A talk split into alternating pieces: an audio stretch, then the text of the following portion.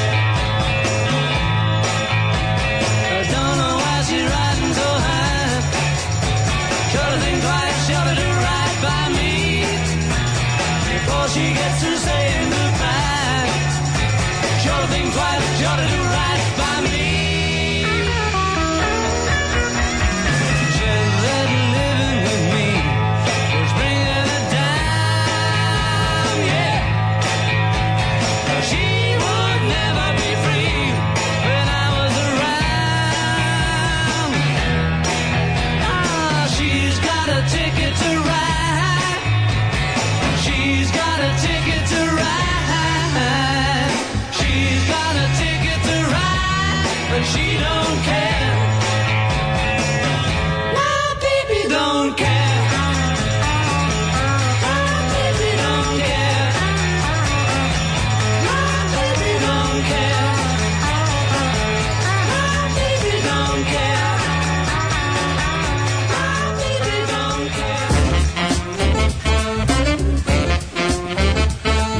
Arthur, você poderia parar com conversas paralelas nesse programa, por gentileza? Sim, Gran Centurião. Arthur, você sabe que hoje ocorreu um fato inusitado no cenário do rock and roll brasileiro? Estou curioso a saber, Paulo. É que o baixista e cantor Nando Reis, da formação original dos Titãs, deixou a banda por incompatibilidade de pensamento, segundo informação do próprio músico, num comuni- comunicado distribuído à imprensa hoje, nessa segunda-feira, Arthur. Então essa trajetória já aconteceu com Silvio Pessoa, Arnaldo Antunes, agora com Nando Reis. Sim, ele diz aqui que entre os motivos, ele diz assim: olha, os motivos têm a ver com a preparação para a gravação do novo CD do grupo, que deve acontecer em março de 2003. Ele diz que deixou o grupo por discordar da forma como se deveria dar a preparação para esse CD. Ele disse aqui: um trabalho dessa natureza exige a total dedicação que, por razões pessoais, não poderia oferecer. O músico disse ainda que a morte de seu colega de grupo Marcelo Fromer e da cantora Cássia Eller em 2001 fizeram-no ver a vida de modo diferente. Os demais integrantes do grupo, Branco Melo, Charles Gavan, Paulo Miklos, Tony Belluto e Sérgio Brito, vão continuar a atual turnê dos Titãs. É, Paulo, isso daí é, é- é uma reflexão é, que é, uma, é, é mais ou menos negativa essa saída dele dos Titãs, porque para nós que, é- que fazemos parte da mesma geração, é, acompanhamos o Titãs desde a época do equipe e é uma perda, é uma grande perda. Agora, Arthur, vamos comentar aqui um fato de um certo mau gosto por parte da Prefeitura de São Paulo. Os caras deram nome para uma passarela Tem mau hálito essa jogada, hein? Não, deram o nome de uma passarela na Juscelino Kubitschek, na Avenida Juscelino Kubitschek, de passarela, é, é, como é que chama? Passarela Marcelo Fromer. Eu achei de um certo mau gosto. O cara morreu atropelado, atravessando a rua, vão dar uma passarela, um nome, pô, sei lá, dá o nome de uma rua, de um centro cultural, alguma coisa assim, mas uma passarela, achei meio sem pé nem É, cabeça. foram infelizes. Bom, motorista pode ser proibido de fumar no trânsito. Depois da proibição total de falar ao celular no trânsito, até mesmo no viva voz, os motoristas fumantes podem agora perder também o direito de acender o cigarro ao volante. É. A Comissão de Constituição e Justiça, a CCJ do Senado, começou semana passada em Brasília a discutir um projeto de lei que proíbe os motoristas de fumar enquanto estão dirigindo. Leis antitabagistas já proíbem o fumo em outros locais, como escritórios, repartições públicas, bares, restaurantes, aviões e ônibus. Arthur Veríssimo tá ficando esquisito pros fumantes. Não, Paulo, o cara tem que jogar o bastão nicotinoso na lata do lixo, realmente. E cigarro, pra quem não fuma, incomoda. Eu quero dizer aqui que a nossa posição a respeito dessa questão, que volta e meia nos perguntam, é contra a propaganda de cigarro e não contra o fumante, que não passa de uma das maiores, se não a maior Vítima. vítima dessa história toda. Não, o grande problema é você que recebe umas lufadas de cigarro na sua napa. Após assalto, um homem foge num cavalo branco, Arthur. Era você? Que história, bem louco, corcel branco e o Arthur Veríssimo correndo. Uma cena de faroeste marcou o bairro Parolim, em Curitiba, no Paraná, semana passada, depois de assaltar uma estação tubo, aquelas Opa. estações típicas ali de Curitiba, de uma das linhas de ônibus mais movimentadas da cidade. Um homem vestido de preto e carregando uma arma fugiu a galope montado num cavalo branco. Que história, é zorro. Zorro não sei, mas acho que era meio tonto ali. Não, mas conseguiu escapar, então é, não é Zé Mané. Tonto não, ficou a polícia militar aqui que É. informou que esteve na favela do Parolim, para onde o assaltante teria se escafedido. Será que existe esse verbo? Obviamente. Escafedeu-se? Inven- Inventamos. Então, o assaltante se escafedeu para a favela de Parolim, montado em seu cavalo branco, e a polícia até agora não conseguiu localizá-lo. Na favela do Parolim moram diversos catadores de papel que utilizam pequenas carroças puxadas por cavalos multicoloridos. Paulo, acredito que esse sujeito tenha ido para a fronteira e, at- e chegado ao Paraguai. Ô, vamos tocar uma musiquinha aqui? Vamos tocar uma musiquinha pra gente conversar daqui a pouquinho com o Lawrence Waba, cinegrafista e mergulhador que está lançando um documentário novo e vai contar pra gente todas as suas aventuras, pelo menos algumas das suas aventuras com mais de 3 mil mergulhos na carreira. Só Arthur, vamos tocar mais um clássico aqui da, do rock and roll mundial? lá vem caveiaria. Vamos tocar do, do baú empoeirado de Arthur Veríssimo, aquele que já tem as cracas, que parece casco de navio do século passado. pegamos um pouco do baú de Raul Trata-se de The Police com a faixa Roxanne. Palmas.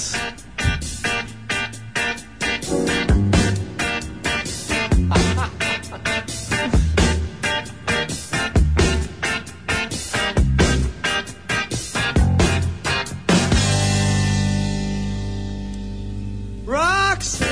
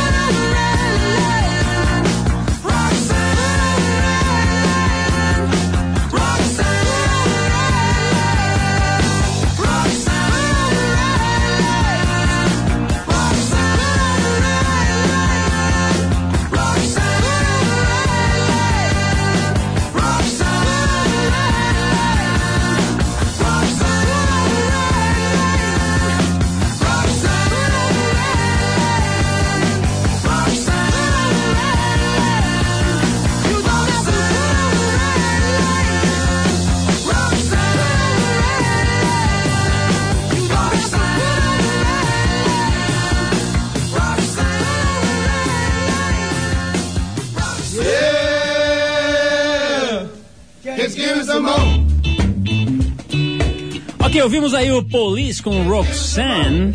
E agora vamos conversar com um jovem de apenas 33 anos, mais de 3 mil mergulhos no seu currículo e hoje considerado o cinegrafista submarino mais respeitado do Brasil. A gente está falando do mergulhador Lawrence Waba, que está aqui no país divulgando seu mais novo documentário Expedição Brasil Oceânico, produzido pela Canal Azul e pela 20th Century Fox.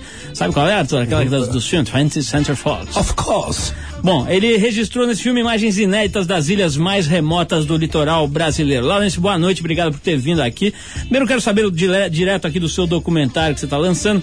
Como é que você foi parar nessa expedição, nessa, nessa empreitada, né? É, junto com, produção, com produtoras americanas, etc. Como é que você chegou nesse projeto aí? Ok, boa noite a todos, boa noite Paulo, boa noite Arthur. Na verdade é o seguinte, existe uma outra empresa envolvida também que é Natural History New Zealand, é uma empresa da Nova Zelândia, especializada em filmes de natureza, e a gente já vem trabalhando com eles há coisa de 4, 5 anos. Eu tive a ideia do projeto porque eu já havia estado no Atol das Rocas e nos Penedos de São Pedro e São Paulo, que são pequenos pontinhos no mapa do Brasil. E eu levei a ideia até os neozelandeses, né, essa empresa também é do grupo da Fox, e a gente acabou viabilizando o projeto, incluindo também a ilha de Trindade, que eu não conhecia, fazendo um apanhado completo das ilhas mais remotas do Brasil. Lawrence, vamos favorecer um pouco a curiosidade dos ouvintes aqui.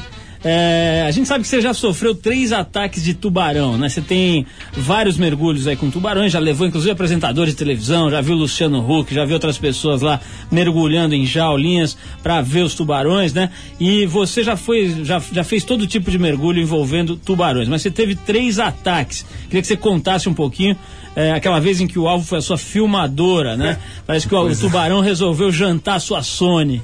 Pois é, né? Sorte que tem uma caixa estanque de metal que me protegeu, ele deve estar com dor de dente até hoje, coitado. Na verdade, isso foi no Havaí, eu estava filmando uma espécie de tubarão que chama galha branca oceânico. É um tubarão muito agressivo, porque ele vive em águas abertas, onde ele tem muita dificuldade de encontrar comida, tanto que é a espécie que mais ataca náufragos. E eu estava fazendo um mergulho ali junto com um havaiano da National Geographic, o James Watt, e a gente tava na água, filmando ele com uma certa tranquilidade, ele dando volta na gente, e de repente ele partiu com tudo pra cima da câmera.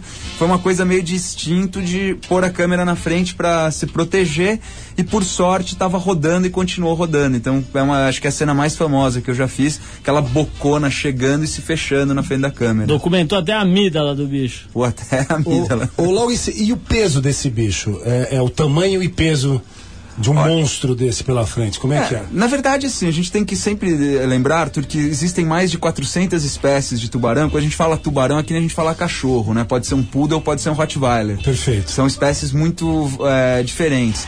Esse bicho que, que me atacou, o galha branca oceânico, devia ser um tubarão de 2 metros e meio, mais ou menos 80 quilos.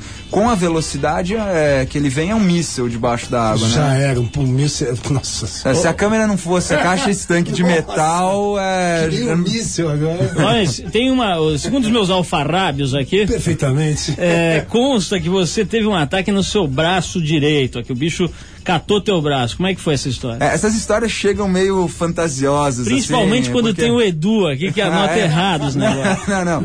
É é verdade, mas é uma verdade parcial. De fato, eu tomei uma mordida no braço direito, só que eu estava com uma daquelas malhas de aço que a gente usa para proteger os braços.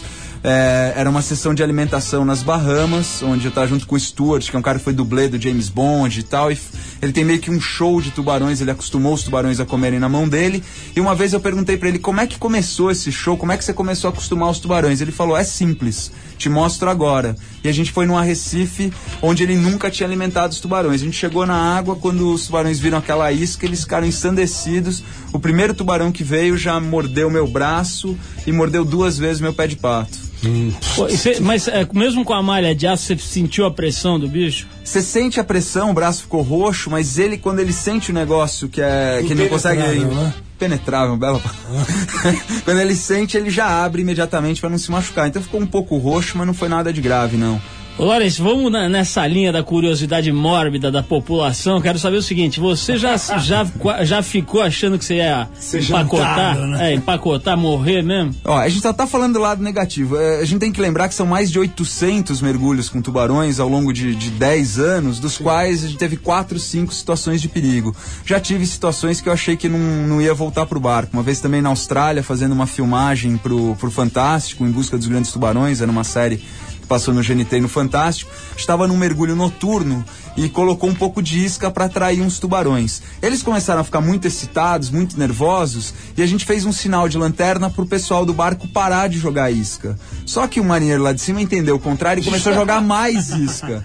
Então a gente ficou no meio de um frenesi, os tubarões, assim, irados. Eu cheguei a tomar, assim, ele bater com a com um focinho na minha cabeça, passar assim, bater no joelho, a gente com os bastões de aço, assim, se degladiando com os bichos e não conseguia voltar pro barco. Naquela hora, eu falei, ah, se eu subir bem pra esse barco, eu paro com isso tudo.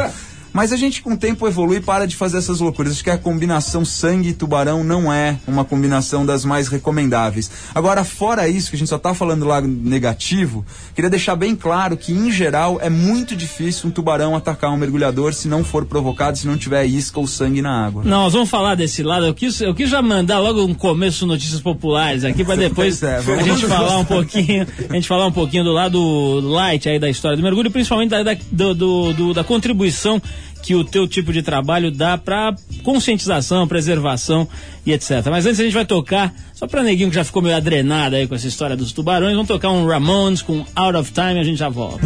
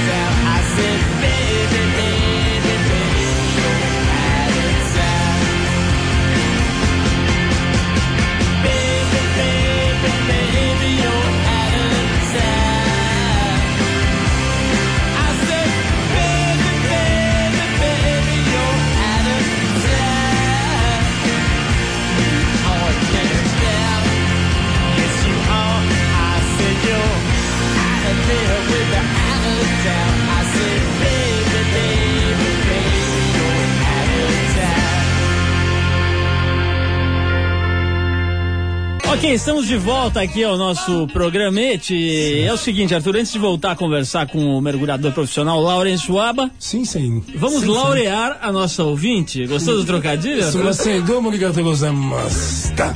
É o seguinte, eh, os, os ouvintes mais atentos sabem, a gente fez uma promoção ao longo de vários, várias semanas aqui para sortear um feto de lhama. Ao longo Sim, dessas, sim, se- sim. dessas mesmas semanas, o feto ocorreu um pequeno problema, o feto apodreceu na casa do Arthur Que Veríssimo. me causou um grande transtorno. O prédio foi interditado pelo IBAMA e pelo Departamento de Sanidade e Saúde Pública. Saúde pública, justamente porque os ratos, lacraias e baratas estavam infestando os corredores do meu A edifício. esposa do síndico quase faleceu e nós tivemos que substituir a nossa prenda por um outro artefato colhido nas andanças e levantamentos de Arthur Veríssimo. O que seria este prêmio? Arthur? Sim, Paulo, é uma, é uma sucuri de 3, 3 metros e meio e com a sua cabeça intacta. Ô, é, qual a procedência da- do ofídio? Sim, eu quero até avisar a todos, isso daqui foi adquirido de um fã, por falar nisso, no Mercado Negro em Belém do Pará. Arthur, você não está colaborando com a matança de animaizinhos de salão? Não, Paulo, isso justamente eu até adquiri para avisar as pessoas sobre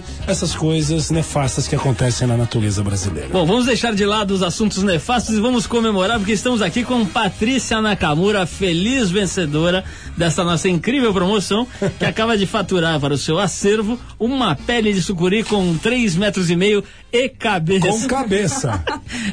Patrícia, muito obrigado por você ter participado do programa. Não sei como é que você teve coragem de mandar uma carta para ganhar um feto de lhama. O que, que você ia fazer se fosse o feto de lhama? Eu não faço a menor ideia, na verdade, eu mandei um e-mail aqui pra rádio e o produtor de vocês falou assim: ah, se, se inscreve, vai ser legal. Ah, quer eu você foi- mandei uma frase Foi que eu induzida. nunca Chega mais pensei, perto um pouquinho. Eu nunca pensei que eu ia ganhar essa promoção. Quer dizer que eu você acho foi- Que eu fui a única inscrita. Você foi na promoção, induzida- Por isso que eu ganhei. Olha, isso aqui, Arthur, isso aqui é uma farsa.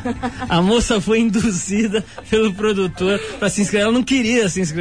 Ô, Paulo, eu acredito que deve ter coisa de família até nessa jornada. Não, não há, não há laços de família. Mas eu fiquei curiosíssima pra saber o- a- o aspecto de um feto de lhama. Poxa, que- mas é uma pena, mas a gente tem uma outra peça. Infelizmente. realmente essa peça tem um porte um pouco mais avantajado. Está aqui em mãos a sua anaconda com cabeça e tudo. Muito obrigada. Muito bem, Patrícia, muito bem. Patrícia, como é que você se sente eh, sendo a feliz eh, Laureada, né? laureada nesse programa com uma pele de sucuri com cabeça? Não, é uma pele realmente muito bonita. É, pode abri-la. Posso abrir Sim, aqui? sim, escutem o Bom. barulho, ouvintes. Que Ah. realmente aqui não é mentira. Não, isso aqui é uma sucuri mesmo? Lógico, olha aí, ó. Pô, além, além, Olha o tamanho disso. além de ter, além, Ouvintes, além de se inscrever forçado, ela desconfia que seja falsificada. Não, poxa, aqui não é brincadeira, não. Não, mas é bonito, é bonito. É. Patrícia, o que, que você faz da vida? Você estava falando que você é mergulhadora também? É, eu sou, é o meu hobby, eu mergulho há cerca de três anos. É horrível esse negócio. Mas eu sou jornalista. Ouvintes, ela não gostou do prêmio. Não, adorei. Eu tô pensando aqui que dá pra fazer uma jaqueta. né? Um de isso é um bar, pra botas você. aqui. Encontraria Aliás, você na balada com as peles de Uma sucuri. pele de sucuri vai ficar chique, mas eu acho que eu vou fazer o seguinte: já que tá todo mundo me pedindo o couro de sucuri, acho que eu vou fazer porta-moeda e dar de presente pros meus amigos de aniversário, Natal. Olha só, das Pronto. mãos de Arthur Veríssimo se transformou em diversos portos. Quem sabe isso não vira uma pequena empresa e um grande negócio. Patrícia, muito obrigado pela tua Obrigada. participação e continue ligada porque em breve poderemos ter um pênis de foca. Justamente, Paulo. Esse eu re- recém descobri em meu relicário pessoal, juntamente com aquela imensidão de afrodisíacos. Vamos à nossa entrevista que Laurence aguarda. Laurence, eu queria saber se, em tantas situações que você já passou, mergulhando aqui ali com tubarão, se você já esteve presente a um programa que sorteasse um feto de lhama ou um couro de sucuri com cabeça.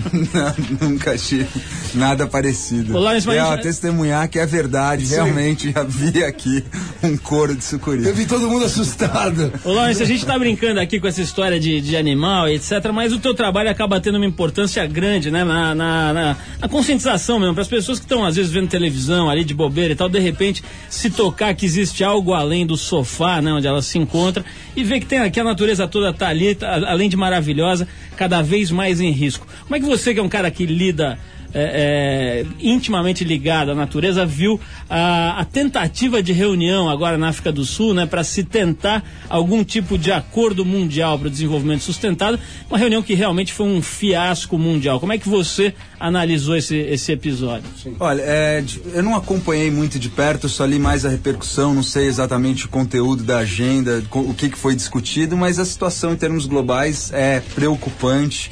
A gente pode é, passar algum exemplo aqui, que é a água, que é a minha área aqui no Brasil. Por exemplo, 80% do esgoto do país é jogado no mar, nos rios, sem tratamento algum. Isso aqui no Brasil. Aqui no Brasil. A gente tem problema de emissão de poluentes, os Estados Unidos não cumprindo as metas definidas no protocolo de Quioto. Então, infelizmente, a gente está com uma ameaça eh, global que ameaça até o próprio ser humano e principalmente os animais. A gente vê a cada dia mais espécies sendo ameaçadas de extinção. É né? uma coisa muito triste que acontece no, no mundo inteiro. Ô, Lawrence, nessas suas andanças aqui pelo Brasil, no litoral e tal, qual foi o lugar mais é, depredado, vamos dizer assim, mais, mais prejudicado pela poluição, pelo homem? E qual foi o lugar mais intocado que você viu que ali realmente está preservado? Olha, infelizmente depredado, existem muitos exemplos. Eu não queria nem citar um para ser, não ser injusto com esse lugar. A gente tem até o, o exemplo de Cubatão, que foi considerado o lugar mais poluído do mundo e agora está com uma campanha e um, um trabalho de, de recuperação que parece que vem dando certo. Agora, em termos de preservação, o oposto, a gente pôde testemunhar na produção desses documentários, desse DVD, Expedição Brasil Oceânico, locais ainda intocados pelo homem. E isso dá um prazer muito grande pra gente. Um exemplo maravilhoso é a reserva biológica do Atol das Rocas. Aquele pontinho que a gente vê no mapa do Brasil entre Natal e Fernando de Noronha, um pouquinho mais pra cima. O Atol das Rocas é uma reserva biológica que sofreu nos anos 70 com pesca, chegou até até explosão de dinamite dentro da lagoa interna e hoje em dia é um lugar totalmente preservado, é um berçário para animais marinhos de todos os tipos, é tubarões, peixes, tartarugas, aves, um verdadeiro santuário onde a gente pode ver a natureza como ela deveria ser sem a interferência humana. Lawrence, vamos tocar mais uma musiquinha, a gente vai bater mais um papinho pra finalizar aqui com você. Vamos separar uma música dos Titãs, já que hoje a gente deu essa notícia meio triste aí da saída do Nando Reis da banda. Vamos tocar uma musiquinha dos caras, ainda no, num dos discos, que talvez se- seja o disco com o maior sucesso na história dos Titãs, que é Cabeça Dinossauro. Em homenagem a Arthur Veríssimo. Obrigado, Tiranossauro.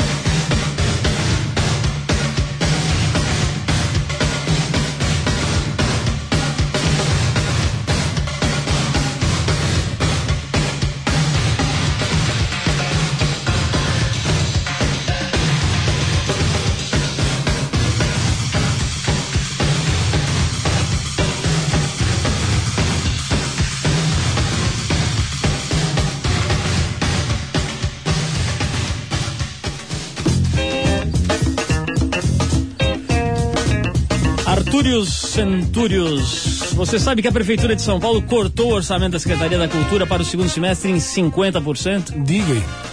De julho até dezembro, em vez de poder gastar aproximadamente 32 milhões de reais em projetos e atividades culturais, a Secretaria de Cultura da cidade, da maior cidade do país, só vai poder dispor de cerca de 16 milhões. A razão da diminuição é que a prefeitura estaria arrecadando 8% a menos do que o previsto no início do ano. A culpa seria do baixo crescimento da economia brasileira. Bom, só nos resta, né, Arthur, torcer para que depois das eleições esses investimentos que convenhamos estão, ainda estão bem longe do ideal, pelo menos possam voltar aos 32 milhões inicialmente previstos no orçamento. É, o detalhe, Paulo, é que os impostos continuam cada vez mais altos e o dinheirinho vai evacuando das nossas contas bancárias. Agora, Arthur, enquanto uh, 32 milhões caem para 16 milhões para a cultura da maior cidade do Brasil, Pete Sampras faturou 900 mil dólares ontem na final do US Open. E com muito mérito, né? Quem gosta de tênis, puta, grande, grande vitória do, do rei às quadras. Dois veteranos, né? Dois veteranos na final ali do US Open. Peter Sampras. Olha só, na semana passada, um dos tabus mais inalcançáveis do esporte mundial foi quebrado. Há 10 anos, desde que os profissionais da NBA passaram a figurar entre os titulares da seleção americana de basquete, o time americano nunca havia passado por outra situação que não fosse a vitória. Os caras simplesmente não conheciam a derrota. Pois é, mas no Mundial de Basquete que terminou esse final de semana em Indianápolis, nos Estados Unidos, o Dream Team decepcionou feio e protagonizou as suas três primeiras derrotas, detalhe, consecutivas, junto com a pior campanha da história do basquete americano no Mundial. Sexto lugar, né? A primeira derrota foi demais, hein? Pra Argentina, um país está combalido, né? Por uma situação econômica lamentável, foi lá e faturou emburacou os americanos. Depois foi a, foi a vez dos jugoslavos, que acabaram vencendo o torneio. E por último, ainda tomaram uma, um coco da Espanha, Espanha. na disputa pelo quinto lugar. O vexame das estrelas da NBA e a baixíssima popularidade que o Mundial gerou pode ser o início de uma crise num dos esportes onde a soberania americana sempre falou mais alto. Arthur, você que já foi jogador de basquete em suas andanças por aí. Ô, Paulo, você jogou no mesmo time, nós jogamos com a dona Antônia no Pinheiros. É, né, né, nós, fomos, Clássico time do Pinheiros. nós fomos responsáveis pelas bases desse esporte no Brasil. As derrotas, as eternas derrotas do Pinheiros. Mas voltando aqui para falar um pouco de assuntos sérios ligados a esporte e à natureza. Voltamos ao Lawrence. Lawrence, me diz uma coisa. O... Quem são os maiores poluidores e destruidores dos mares no mundo? Tem, a- tem um tipo de indústria, um tipo de atividade, a pesca? Tem alguma coisa que nessa tua, nesse teu estudo sobre o assunto você tenha detectado? As principais ameaças ao oceano em todo o planeta é falta de tratamento de esgotos, a poluição industrial e também a pesca excessiva, a pesca descontrolada. É interessante a gente ver que a relação que a gente tem com o mar é muito primitiva, é muito extrativista. A gente continua no tempo que a gente vai até o mar e tira as coisas. Imagina que se a gente para comer bife tivesse que sair no pasto para caçar vacas selvagens, que teria um impacto na, na natureza. Infelizmente, a criação de peixes e organismos marinhos ainda é muito cara e é mais barato só tirar, só tirar. Só que vai acontecendo é que vai- vão diminuindo os estoques, a coisa vai ficando cada vez mais grave, cada vez pior e não se toma uma atitude. Tá na hora do ser humano, como um ser evoluído, começar a criar aquilo que ele necessita consumir e não só tirar do oceano. Né? O Lawrence, eu e o Paulo, é, é, é, nós tivemos a oportunidade de, de ir no mercado Sukunji, que é em Tóquio, que é, um, é, o, é o maior mercado de peixes do mundo. E vimos ali é, atuns de 300, 400 quilos e filhotes. Como é essa loucura que existe da rapinagem dos japoneses nos mares do planeta? Inclusive, vamos sortear um atum de 300 quilos aqui. Ó, isso vai ser pesado para sortear. Não, e alguns desses atuns, inclusive, vêm de águas Brasil, é brasileiras. Vêm de águas brasileiras. A gente testemunhou, já testemunhei barcos ilegais em Galápagos, que é uma reserva marinha, um parque ma- nacional marinho no Equador, e a gente testemunhou, inclusive a- participou da apreensão de boias sinalizadoras de alta tecnologia japonesas, com espinhel, que é uma linha longa, com um monte de anzóis, com dezenas e dezenas de, de quilômetros de extensão, e a gente ajudou até a soltar alguns tubarões que ainda estavam vivos nesse espinhel. Em águas brasileiras, em 93, fazendo expedição Segredos Submersos do Atlântico, a gente foi de Santos até a África numa escuna clássica, numa escuna de madeira, e no caminho nós cruzamos barcos ilegais japoneses e espanhóis. Então existe um problema geral agora criando uma pressão para voltar à caça das baleias, quer dizer, quando começa a recuperar da população de baleia, o pessoal quer caçar de novo, né? Então é uma irracionalidade, é uma pena, né? E esses atuns que estão aí nesse mercado vêm do mundo inteiro, inclusive de águas brasileiras.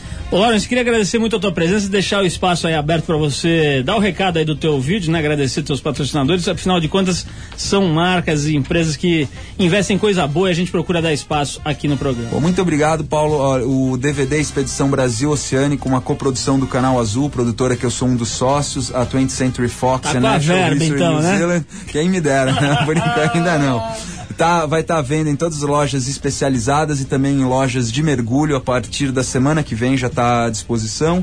E eu gostaria de agradecer meus patrocinadores pessoais, a Ciasub Scuba Pro, e a Scuba Point, que me ajudam com equipamento e logística nas operações de mergulho. E agradecer o espaço cedido por vocês. Grande abraço para você e pro Arthur. Esse programa é mais maluco aqui de dentro do que aí do rádio, viu? Ô, Lawrence, então, já que você nos alegrou aqui, nos informou com as suas experiências né, no, no- no mergulho, agora é hora de você acalentar seu coração gelado pelas profundezas do oceano com os conselhos de um conhecedor das profundezas do amor. O guru.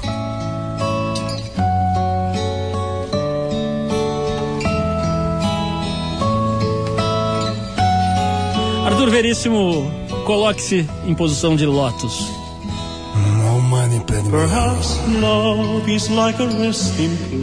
Arthur, saiba que a popularidade do nosso guru consultor vem aumentando estrondosamente a cada semana. Ele já conquistou, inclusive, uma vaga num júri, acho que é do Sérgio Malandro, né?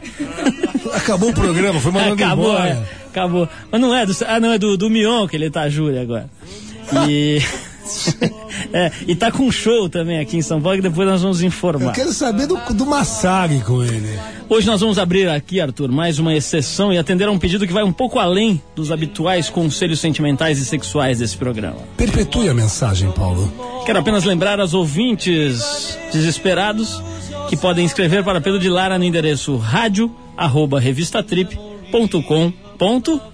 BR. Pelo menos essa você sabe, né? Também eu digo, Paulo, para todos os desocupados e lumpens dessa cidade. Micróbios e percefejos. Insetos e camaleões.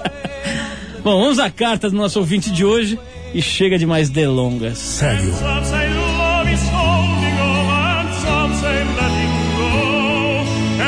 Eu nem consigo ler com essa música, me emociona um pouco. Você está sempre emocionado nesses tempos?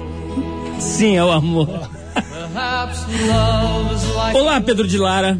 Meu nome é Jocasta. Não começa. Você pediu pra falar Tá sério. bom, tá bom, mas Jocasta. Sou paulista e tenho 19 anos.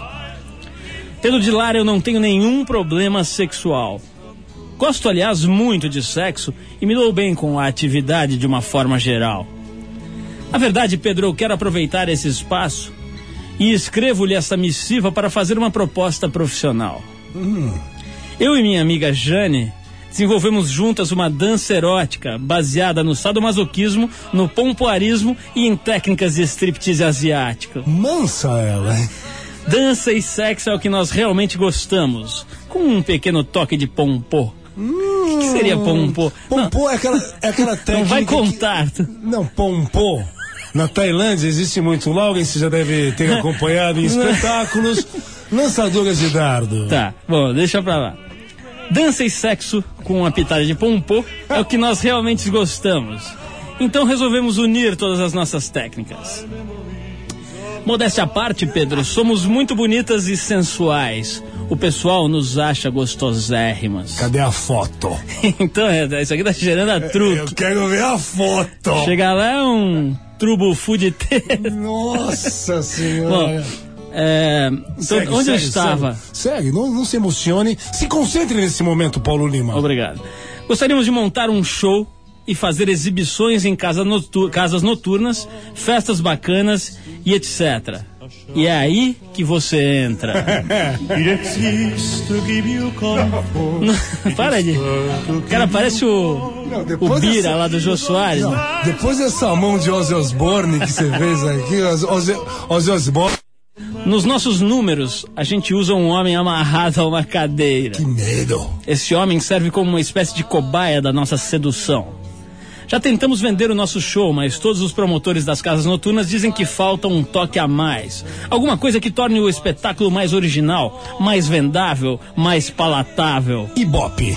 Foi quando a Jane, ouvindo esse programa, teve a genial ideia de colocar você, Pedro, como a nossa cobaia sexual amarrada à cadeira. Pedro, seu papel seria simples. Você ficaria sentado quietinho, enquanto a gente dança ao seu redor, faz pequenas cenas de esfregantina e finge te dar algumas chicotadas suaves. Elas esperam que o espinhozinho se levante. A, a proposta é séria, Pedro. Dividiríamos os lucros igualmente e tenho certeza que você ficaria bastante satisfeito. hum, Estou mandando também o meu telefone em anexo e espero receber uma resposta positiva sua em breve. tá taxado, então. é. Um beijo de sua admiradora, fã Jo. e quiçá sócia, Jo, Jocasta. Jojo. Arthur, tu vai se candidatar à vaga se o Pedrão amarelar? Quero ver a foto. Vamos ver a resposta. Eu já disse que nós abrimos uma exceção, geralmente são conselhos, mas hoje uma proposta de negócios. Tem business na jogada. Pedro, é com você. Minha querida Jocasta, eu gostei, sabe? Porque você só não tem nada de casta como sendo Jocasta. Você é uma menina desviada num sentido sexual. Mas nós estamos na época assim, graças a Deus, ainda existem pessoas como eu que dá a duro, dá, faz advertência. Cuidado, garota. Você está indo para um caminho de alucinação diabólica sexualmente falando. Você não se servirá de um homem com um sentido sexual realmente o tradicional, o que é genético. Você quer usar o homem da sua maneira realmente assim de mulher desviada pela sua integridade moral. A tua colega, junto com você, olha, vou te contar uma história. É uma dupla diabólica. Teu pai e tua mãe vai se sentir bem com esse trabalho que você está querendo fazer, inclusive buscando o Pedro de Lara. Um homem considerado puro, o mais puro do Brasil, num sentido sexual. Eu sou um homem fechado. Eu não me abro em qualquer sentido sexual, porque o sexo é uma coisa particular, íntima, obra de Deus. Te abençoo em nome de Deus e afaste do demônio. Você é diabólica, juntamente com a tua colega. Que dupla, hein? Dupla infernal. Eu tô chateado, dá vontade de chorar. O cara, o tiozinho surtou, você percebeu? É, ele tá todo melado, todo romântico, quer chorar. Baixou quer Edir queimar, não Macedo, baixou. Edir Macedo, depois veio. Depois não sei o que aconteceu, ele quis chorar. Tá bem louco. É, ele vai virar drag queen em breve. Vamos dedicar essa música aqui para um amigo nosso, Arthur Sidão. Sidney Tenuti fez aniversário esse fim de semana, comemorou ali com um grande estilo lá na praia, onde ele, aliás, passou boa parte da sua vida. Vamos mandar para ele aí um ACDC, que eu sei que ele gosta, Jailbreak. Old school Sidão.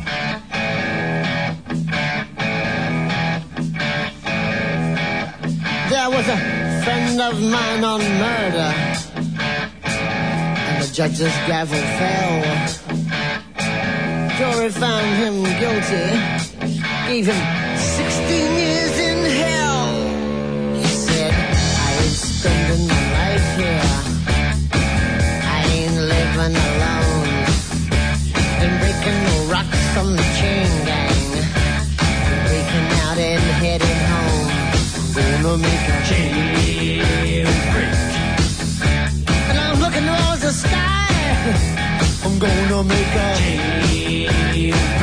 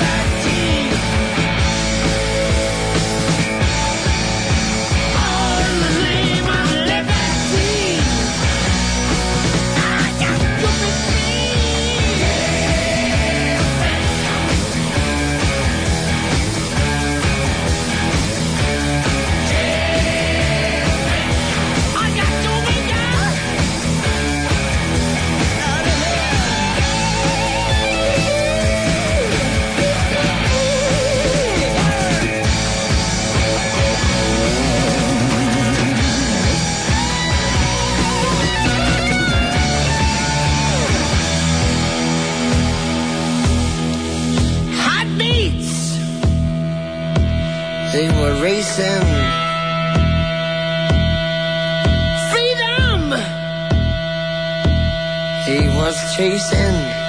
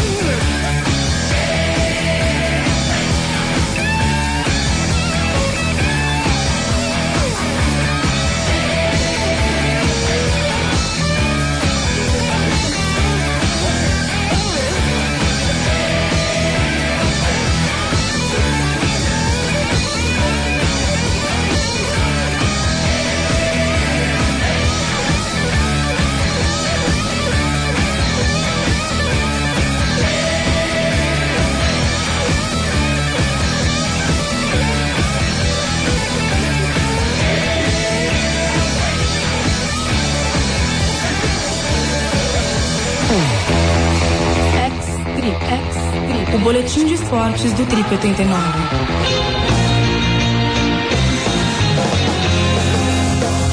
Pois é, hoje vamos ter aqui uma versão especial do X-Trip, nosso bloco de esportes do programa, porque estamos aqui com a presença muito importante do skatista brasileiro Rodil de Araújo, mais conhecido como Ferrugem. Ferrugem que já ganhou seis vezes os X Games, a Olimpíada de Esportes Radicais da ESPN, acaba de conseguir um feito inédito na carreira dele, três medalhas, medalhas de ouro numa mesma edição dos X Games. O Ferrugem está morando nos Estados Unidos há mais ou menos um ano, está cada vez mais se aprimorando na técnica da profissão dele, o que é o skate, que aliás tem projetado o nome do Brasil já há bastante tempo. Todo mundo fala muito do Bob Burnquist, mas vários outros atletas brasileiros estão conseguindo projeção eh, semelhante, aí gan- ganhando postos importantes do esporte. Eugen, obrigado por, ter, por você ter vindo aqui ao programa.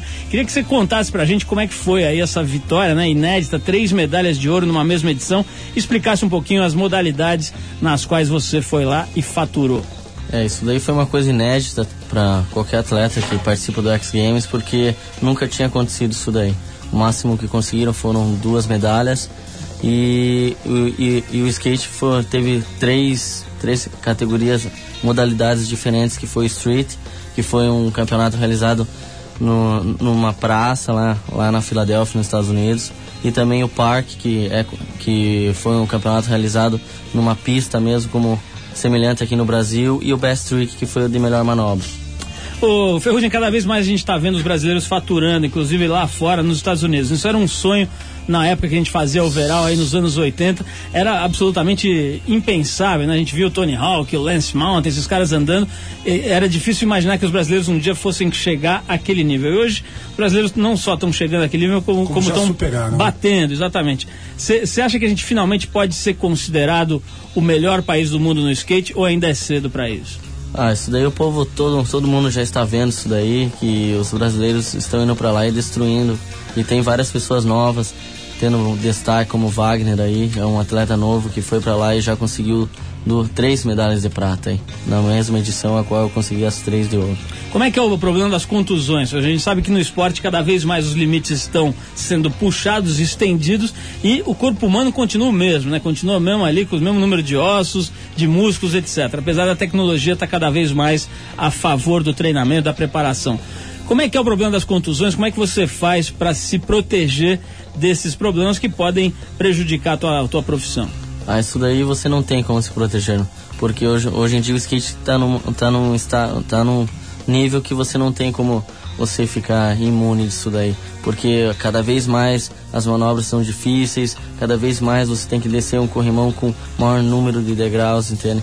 Isso daí não tem como ficar longe disso. Ferrugem, tem algum perigo dessa geração tua, do Bob, do Mineirinho, do Ueda, etc., não ter sucessão, quer dizer, não vir atrás os caras que, os mais novos, etc., para dar continuidade a, essa, a esse estágio no qual vocês colocaram o skate brasileiro, ou tá garantido, a renovação já tá vindo aí? Isso daí eu creio que é impossível isso daí, porque o skate aqui no Brasil tem vários atletas com um potencial enorme, basta as empresas investirem e mandarem eles pra, para fora para terem a oportunidade, porque aqui no Brasil você só é um atleta ganhando campeonato e isso daí é o que o brasileiro sabe fazer ele melhor mesmo, é ganhar campeonato, correr, porque você só tem um destaque correndo o campeonato e ganhando. Isso daí é o que todo mundo busca. Eugênio, quais, quais são os teus projetos agora? Como é que é? Você volta para os Estados Unidos onde você está morando, fica por aqui um tempo? Qual, é- qual é a tua, a tua previsão para os próximos tempos aí? Eu vim aqui para aproveitar esse, tudo que eu consegui no X Games, para entrevistas, coisas assim. Eu fico mais duas semanas e volto para os Estados Unidos e logo em seguida já tem os campeonatos na, na Califórnia mesmo, no Canadá e assim vai até o Mundial que vai ser em novembro. Quem é que está te apoiando hoje? Tem alguma empresa brasileira te apoiando ou são só os É, americanos? Hoje em dia eu estou com empresa brasileira e americana também, que são é, a Osiris, a Billabong, a Dragon e são essas empresas.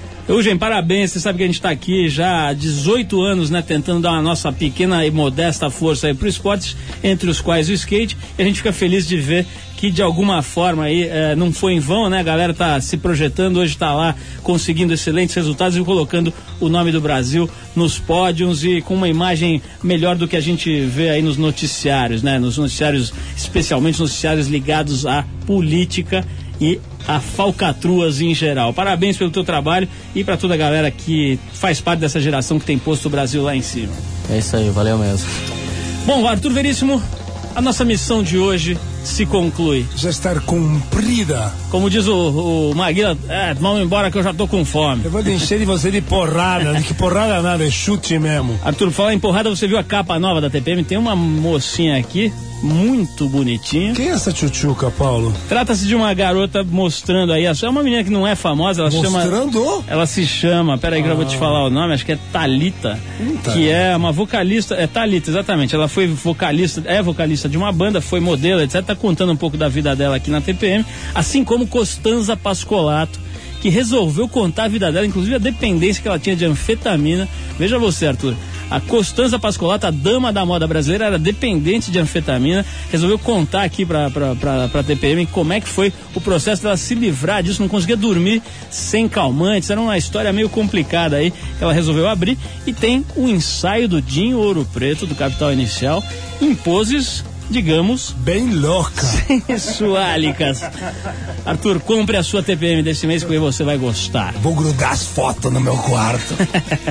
Bom, o Trip 89 vai ficando por aqui. Esse é um programa independente feito pela equipe da revista Trip e da revista TPM, sempre em parceria com a 89 FM a Rádio Rock. Apresentação de Paulo Lima com interferências indesejáveis de Arthur Veríssimo. Ruídos e complementação com muita inteligência. e modéstia. Direção de Ana Paula Ueva, produção de Eduardo Marçal, colaboração de Bruno Nogueira e trabalhos técnicos do Super Eric. Quem quiser escrever pra gente, faça-o. O endereço é rádio arroba revistatrip.com. É, ponto .br vai ter o pipi da foca na O semana. cara que vem. erra, bicho. Eu dou as coisas mais fáceis pra ele falar, ele erra. Pipi de foca. Segunda-feira que vem a gente tá aqui com mais um Trip 89, se Deus quiser. E ele há de querer. Boa noite. Tchau, tchau. E com Valeu. Pedro de Lara.